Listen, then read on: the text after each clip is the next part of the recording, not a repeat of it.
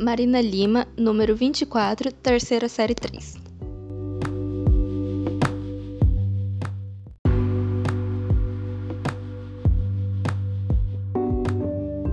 Oi, eu sou a Luísa, número 27, e eu sou do primeiro ano 3.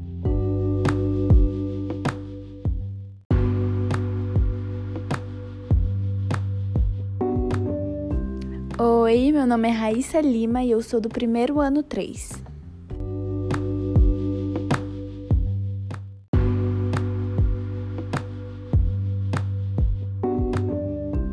Oi, meu nome é Rebeca Palmiscalha, eu sou do primeiro 1 e meu número é 40.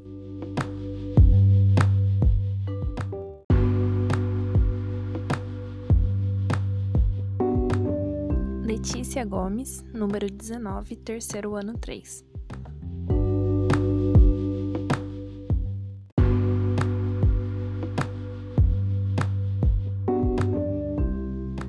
Samuel Pérez Franzo, número 42, série primeiro ano C.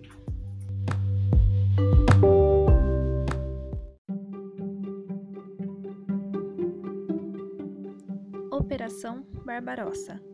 A Operação Barbarossa foi uma ação militar da Alemanha nazista que organizou e realizou a invasão da União Soviética a partir das 3h15 da manhã do dia 22 de junho de 1941.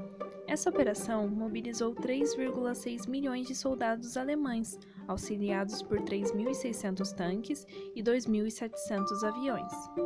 A invasão da União Soviética tinha como objetivos principais a destruição do bolchevismo e a obtenção dos recursos da União Soviética. Antecedentes: Com a escalada da tensão na Europa, Esperava-se, com grande apreensão, que um conflito neste continente passaria obrigatoriamente por um embate direto entre alemães e soviéticos. Isso porque, ao longo de sua carreira, Hitler havia manifestado abertamente a sua oposição contra o bolchevismo. A oposição ideológica do nazismo ao bolchevismo levou a uma verdadeira doutrinação da população alemã que passou a encarar o bolchevismo como parte de uma conspiração judaica e a enxergar os eslavos como povos inferiores.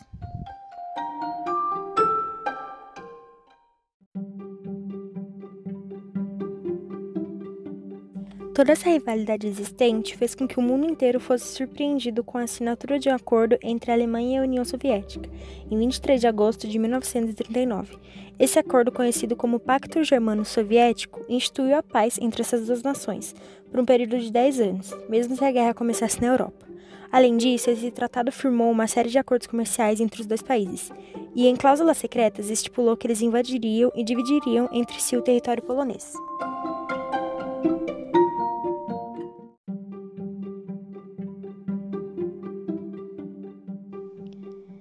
Esse acordo, no entanto, era parte de uma importante estratégia das duas nações.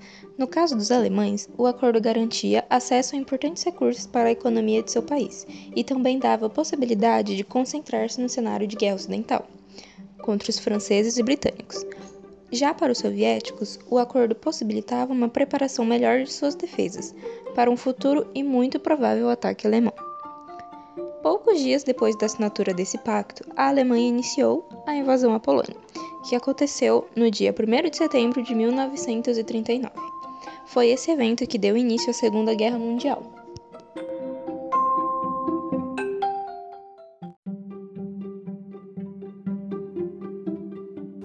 Operação Barbarossa.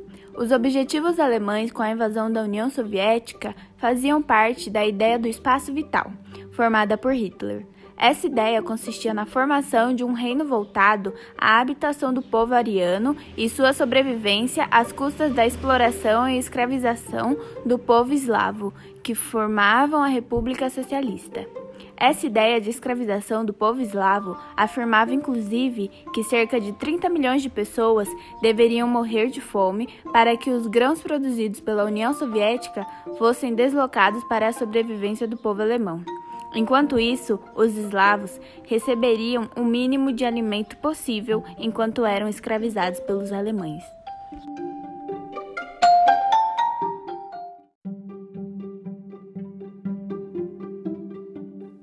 Ideologicamente, a invasão da União Soviética visava a destituição do governo de Stalin e a destruição do bolchevismo soviético. O Partido Nazista, desde suas origens, havia lutado contra partidos e grupos comunistas e anarquistas da Alemanha, e com a guerra, Hitler colocou em prática seu projeto de extinguir com essa ideologia. Hitler esperava esmagar os soviéticos em oito semanas, empurrando as fronteiras de Reich para a cadeia montanhosa dos Urais, já na fronteira com a Ásia. O exército alemão avançou de forma avassaladora sobre o território inimigo, a uma velocidade média de 40 km por dia. Isso se deu pois Stalin resolveu ignorar todo o aviso dado por seus conselheiros e por países aliados. Assim, quando a Alemanha começou a invadir o seu território, seu exército estava totalmente despreparado e, em três semanas de combate, havia causado mais de 2 milhões de baixas no Exército Vermelho, destruído mais de 3 mil tanques e mais de 6 mil aeronaves em seu caminho. Na avaliação do alto comando alemão, Moscou era a chave para a vitória. Por ser a capital, constituía-se num importante entroncamento entre a Rússia europeia e a asiática. Todas as redes de comunicação tinham ali seu centro nervoso e as principais indústrias bélicas do país estavam estabelecidas em seus arredores.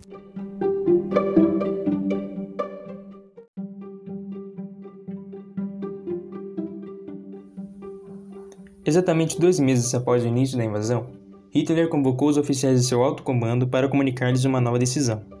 A conquista da Ucrânia e de sua capital, Kiev, deveria a partir daquele momento ser considerada uma prioridade. Moscou ficaria para depois. A Ucrânia e seus oleodutos serviam como um corredor para o Cáucaso, região produtora de petróleo, vital para os nazistas. Além disso, seus vastos campos de trigo, soja e milho alimentariam o exército e o povo alemão por gerações. O plano era simples. Valendo-se da mobilidade de suas colunas de tanques e do apoio dos aviões, o Exército Sul deveria cercar o grupo de exército Budarne e esmagá-lo com bombardeios.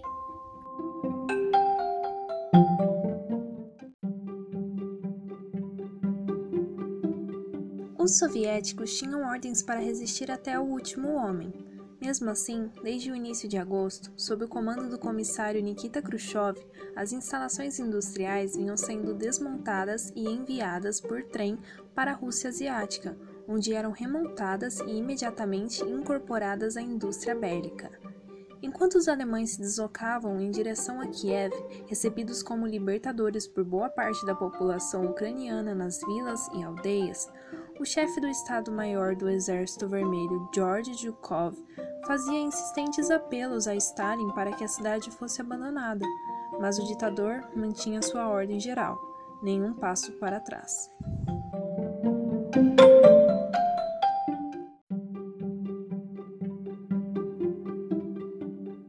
Erro tático. Nos planos de Marechal Budiene, a cidade de Kiev, erigida às margens do rio Dnieper, deveria funcionar como um eixo de defesa contra os agressores alemães na Ucrânia. Homens formaram um bolsão onde esperavam deter o avanço nazista.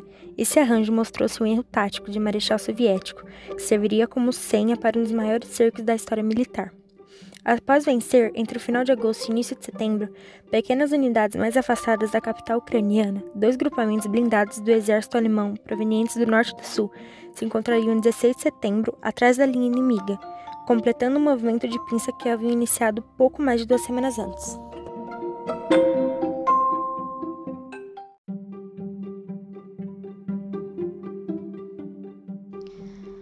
Ao tomar ciência do movimento inimigo, em um de seus ataques de cólera, Stanley destituiu Budini, que era seu comandante militar e grande aliado.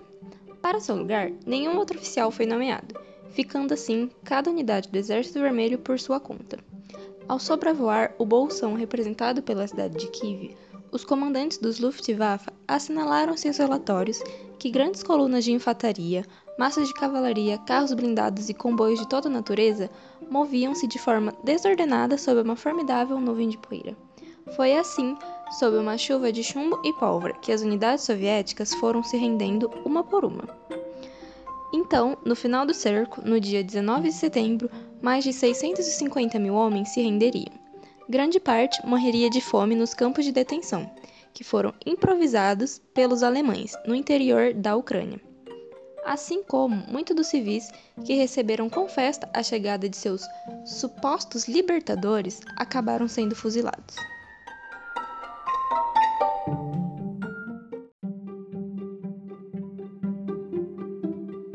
Para muitos dos soldados alemães, uma chuva fina e persistente que caía desde o dia 3 de setembro passou despercebida. A Ucrânia estava subjugada e a moral do exército nazista subia às alturas. Já para os soviéticos, esse mês a mais possibilitou a organização das defesas de sua capital. Enquanto a chuva rala, eles sabiam que era o prenúncio do rigoroso inverno que lhes ajudaria, matando milhares de alemães como fizera com os soldados de Napoleão no século XIX. E impedindo, mais uma vez na história, que a capital russa fosse conquistada por um exército estrangeiro. Os atônitos soviéticos das regiões já conquistadas por muitas vezes observaram intermináveis colunas de blindados e caminhões alemães cobertos com a frase para Moscou.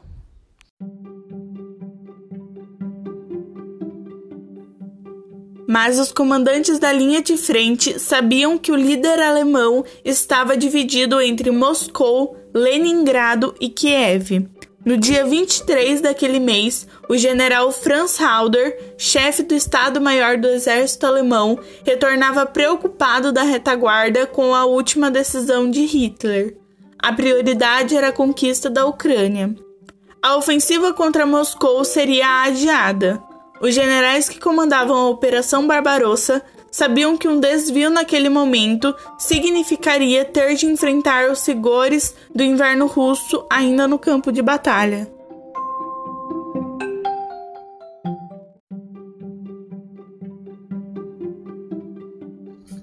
Reunidos para deliberar a respeito das novas ordens, resolve enviar para o bunker onde Hitler tomava suas decisões na Prússia Oriental o respeitado comandante de Panzers, Heinz Guderian.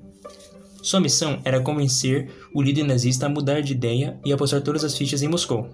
Recebido por Hitler, Guderian trava um breve e tenso debate com o líder, diante dos demais oficiais do alto comando. Ao final, Hitler pergunta aos presentes qual dos dois tinha razão. A plateia é unânime em apontá-lo como vencedor. Primeiro, a Ucrânia.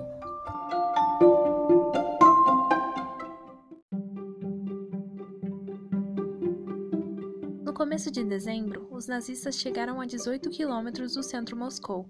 Diziam conseguir enxergar as torres da Catedral de São Basílio, até que não podiam mais.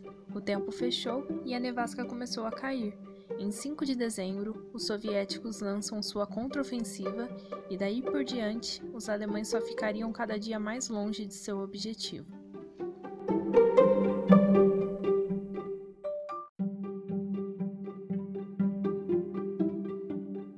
Dessa forma, foi sugerido a Hitler que finalizasse a guerra por meio de acordos políticos, assim que fosse possível. Essa sugestão foi de imediato rejeitada pelo líder alemão, que optou por seguir com a guerra.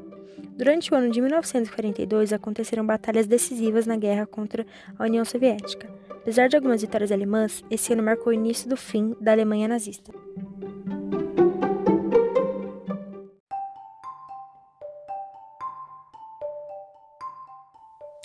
A Batalha de Stalingrado.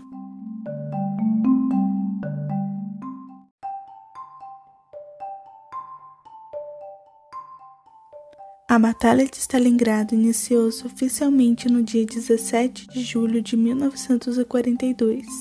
A aproximação das forças nazistas da cidade resultou em uma evacuação desesperada por parte da população que cruzava o rio Volga na direção leste da Rússia.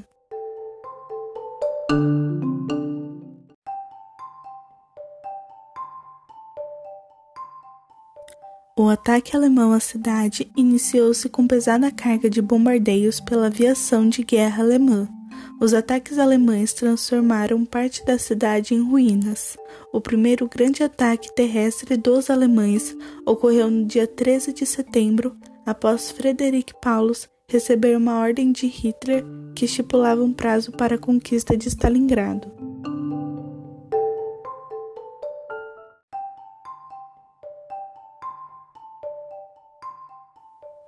A conquista de Stalingrado transformou-se em uma obsessão de Hitler, que mobilizou diversos recursos, concentrando-os nos ataques contra a cidade. Isso prejudicou severamente o esforço de guerra alemão em outros frontes de batalha.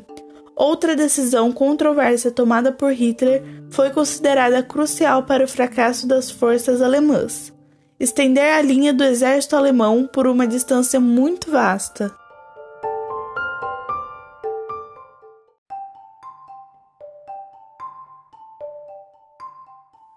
Do lado de Stalin, a defesa também foi considerada crucial e foi entregue para o major-general Vesely Chuikov. O major-general soviético sabia que a defesa da cidade deveria acontecer a todo custo, e quando questionado pelo comissário do Partido Comunista da região, ele respondeu: Defenderemos a cidade ou morreremos tentando.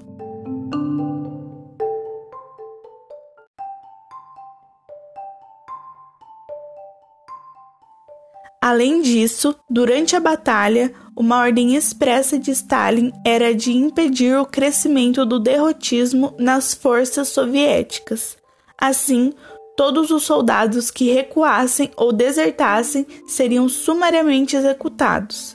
Estima-se que durante a batalha travada em Stalingrado, cerca de 13.500 soldados soviéticos foram executados como traidores.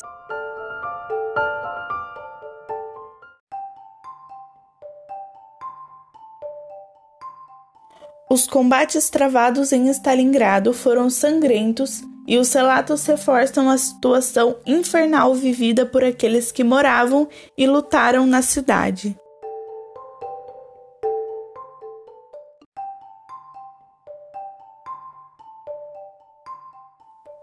A situação das forças soviéticas em Stalingrado foi desesperadora e os soviéticos estiveram à beira do colapso. Eles resistiram graças à chegada diária de armamentos e novos soldados, que todos os dias cruzavam o rio Volgas às pressas. A situação era tão desesperadora que por vezes os reforços viram-se obrigados a cruzar o rio durante o dia, tornando-se alvos fáceis para os aviões alemães.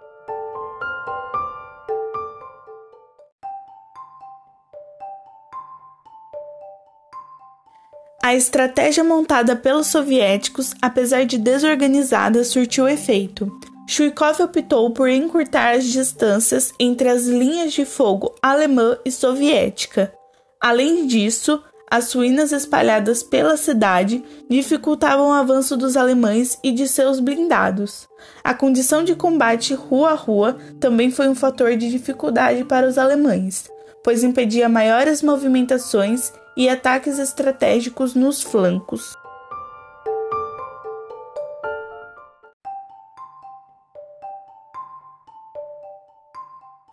Duas ofensivas soviéticas foram organizadas na virada de 1942 para 1943 e tiveram sucesso em expulsar os alemães de dentro da cidade. Houve ainda uma terceira ofensiva que não obteve sucesso, Frederic Paulus solicitou autorização de Hitler para recuar. No entanto, sua solicitação foi negada. A força de Paulus, que consistia em cerca de 200 mil soldados exaustos pelo esforço da guerra, foi então condenada pela negativa de Hitler. Outra força alemã na região, liderada por Erich von Manstein e incapacitada de continuar resistindo, recuou.